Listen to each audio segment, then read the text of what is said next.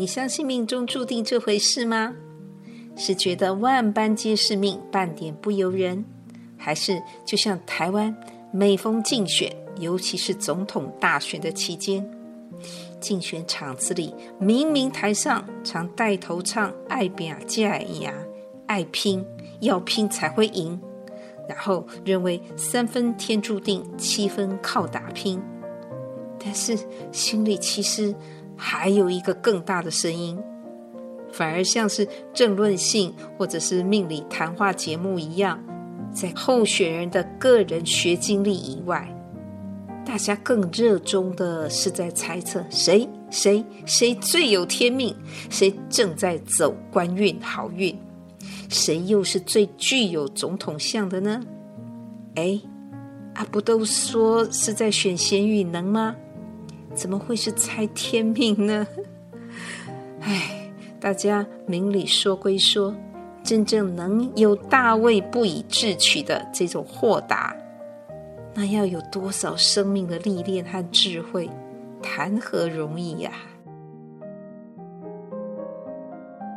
神话、鬼话，不都是从人的嘴里聊出来的话吗？Hello，我是 Vicky 瑶，欢迎各位老朋友、新朋友、路过的朋友，您的来到与收听。还有，我要特别感谢包容我，哎，这。最近这段时间，因为声音的状况不太好，我有尽量控制和修饰了。但是我相信各位的耳朵还是多少受了点罪，不好意思啊。虽然上一集我已经很自觉的尽量缩编简短来维持更新而已，尤其加上年底的杂事也比较多，所以连原先预计要做一个年度回顾的专辑。那可能也要再拖一阵子了，请多多见谅喽。今天我们就先用明末清初的国姓爷郑成功和袁枚子不语当中的一则记载，这两个故事，先来聊聊每个人，尤其是具备影响力的人物这一类的人生曲线和功名富贵寿命这种种方面的极致，是不是都已经早就命定注写定案了。再从这两个故事里面，由神仙托梦、冤魂现身，他们得知了未来人生的那些预言，最后又是验证了多少？又有多少后来还是发生有所出入的？原因是什么呢？相传国姓爷郑成功十几岁的时候。曾经到泉州参加考核秀才的童子试，然后他跟着一群同样要是考秀才的这些考生童生们，就去了泉州非常有名的清源山清源洞。清源洞建立在南宋绍兴年间，有关空楼、佛祖殿、裴仙祠这些建筑。当他进到裴仙祠啊。裴仙洞，他就请这个裴仙翁指示他的前途、他的考运、他的人生。这个裴仙洞，相传是因为在南宋的绍兴年间，有一位姓裴的道人，因为追赶一条伤害了很多生命、很多众生的大蟒蛇，就到了这里。大蟒蛇啊，一下子就跑到了那个洞里去了。这个裴道人。他就把石头堵住了这一个洞，然后自己作画，就圆寂过世在这个洞口，等于他是拿自己的命啊，把自己也堵上了，然后使那条大蟒蛇不能再出来惹祸，危害世间，所以那个洞又称为陪仙洞。当天晚上，当他睡在洞里，准备祈梦了。这就像我之前有一集《神明托梦》，里面介绍了福建这一类在庙里祈梦的信众一样。梦里他见到了有一位仙风道骨的仙翁，长得很慈祥，鹤发童颜，但是身手利落，交代他位置延平，寿在专程。另外呢，还有一个说法是“白衣半天子，受制专宰成”，就是曾阿霞。那这个是后来大家才把它应验，但是据说还有一个说法是，以闽南语音跟当地在地的口音来念，泉州城的音呐、跟那个专宰成的音是很像的。不过因为整个大概那个梦境的感受，跟粗略听起来，哎，有位置，有寿命，然后好像还白衣半天子，天子哎，天子是皇帝了，几乎是一半的皇帝。这听起来好像都是不错的嘛，就这样子，时间过去了，到了一六四五年，清军攻入了江南，他的父亲郑芝龙投降清朝了，母亲自杀了，二十一岁的他率领起父亲原先在地的军队部署跟郑家的这些宗族。就在中国的东南沿海继续抵抗清朝，因为他自己本身呢，从以前读的就是儒家的书，他觉得忠啊，忠于君这个是很重要的，怎么可以做投降的事情呢？虽然他的父亲他也应该孝顺，可是他没有办法跟他走一样的道路。这时候。呃，明朝最后的皇帝跟他们的宗室，自己自立为王的，或被拥戴的隆武帝，或者是永历帝，就先后赐给他姓朱，就是你虽然姓郑，但是我们明朝是姓朱，我把你当成我们的一家人，然后还给他一个名字叫成功，所以大家都称他国姓爷。那永历帝呢，甚至封他为延平王。有没有发现这个跟位置延平，他的爵位啊，他是这一辈子的官爵的爵位，在这里似乎已经实现喽。从那个时候开始，他成了南明重要的将领，就是明朝到最后，在南方还可以存留一点势力的一个反清复明很重要的代表人物。又过了几年，他到了台湾，生病了。这个时候，他想起了，哎，当年不是在裴仙洞、裴仙祠那里有做了一个这样的梦吗？延平郡王，延平，位置延平。似乎也印证了，也可以讲白衣半天下，他几乎是守住了明朝最后的一点火苗吧。那什么是专宰城啊？什么是专城？就是我们现在知道台南赤崁楼，也有人称为红毛城，是当时荷兰人在台湾时期所建造的普罗民遮城。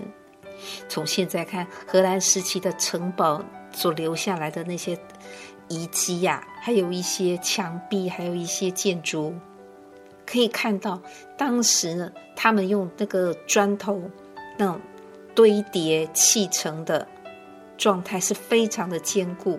这整座由砖头再用糯米汁、糖浆、沙跟牡蛎壳和混合起来的灰浆所搭造出来的建筑群。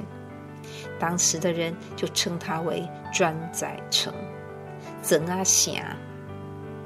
当国姓爷郑成功听到了人家告诉他，原来当地人在地人就是称这个所谓的普罗民遮城，原来是专宰城的时候，整个人懵了。他想起仙翁的预言，一语成谶啊！他叹气了，他说：“天数难逃。”无命休矣。很快的，农历五月初才发病的他，五月八号就一病不起，与世长辞了。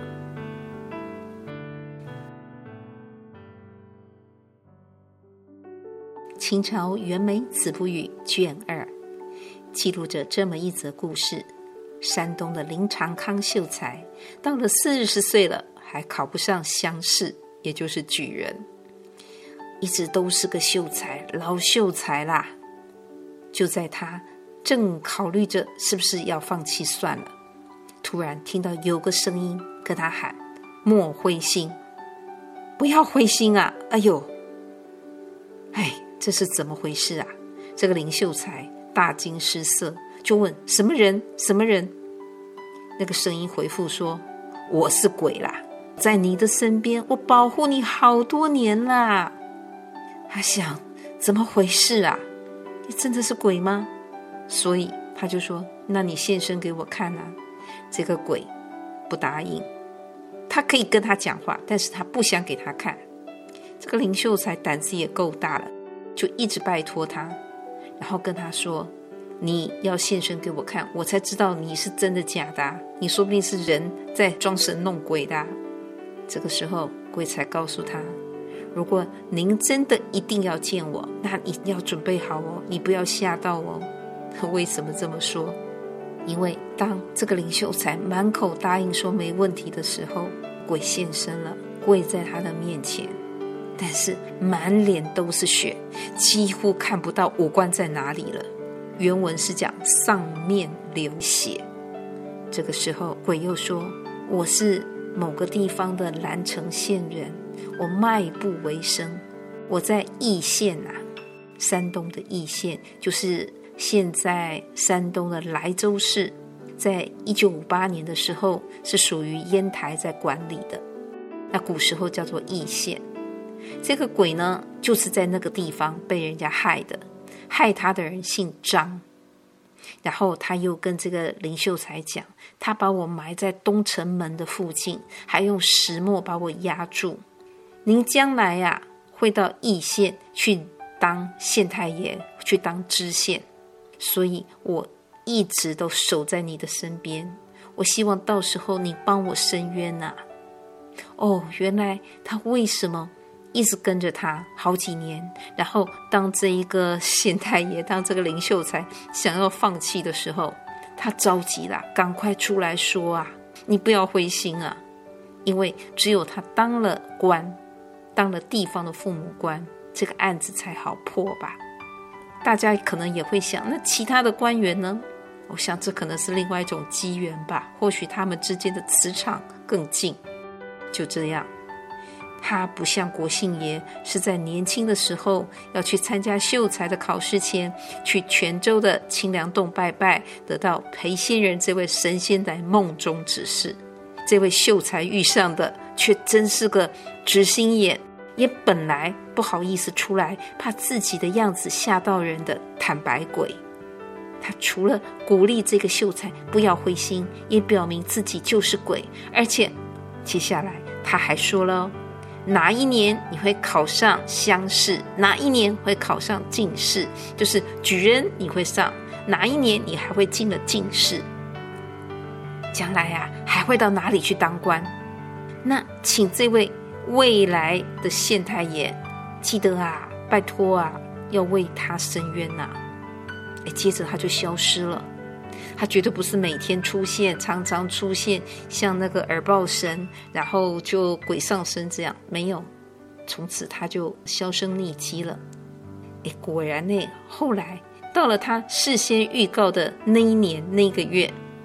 这个林秀才真的考上举人了，但是接下来进士就又不准了，他的会试啊会考落榜了。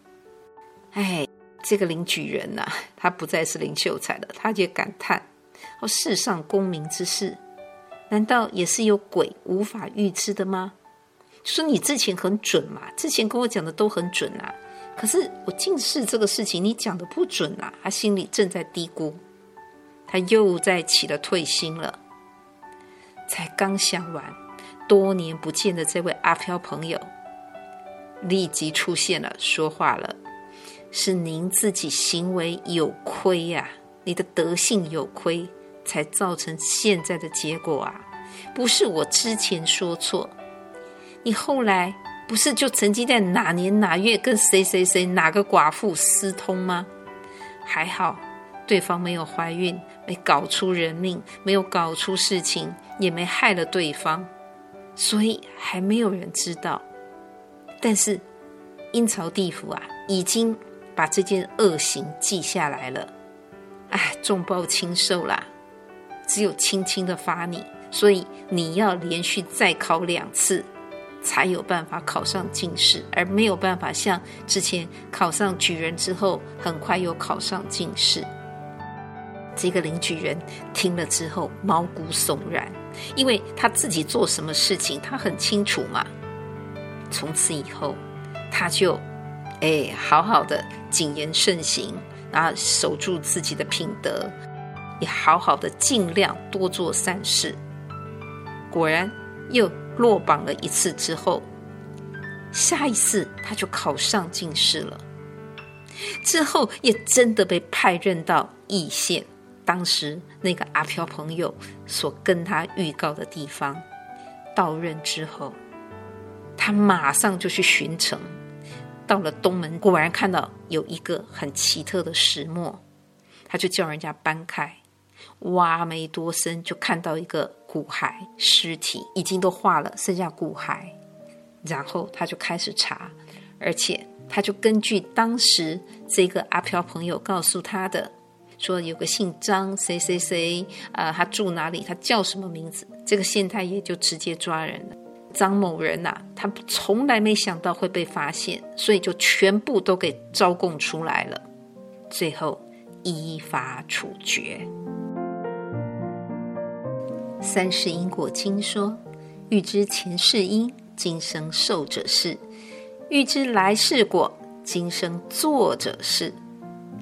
就算我们没有像这两个故事的际遇，没有神仙，没有幽冥众生，精确的来告诉我们未来人生的转折和极限，也至少守住自己这一辈子的基本盘，别把自己的福报、善缘、德性，在几年之间搞掉了几辈子的累积，那岂不是得不偿失吗？今天先聊到这里喽，希望你喜欢今天的这一个主题，也请记得点赞、分享、订阅、开启小铃铛哦。期待我们下次再见了，拜拜。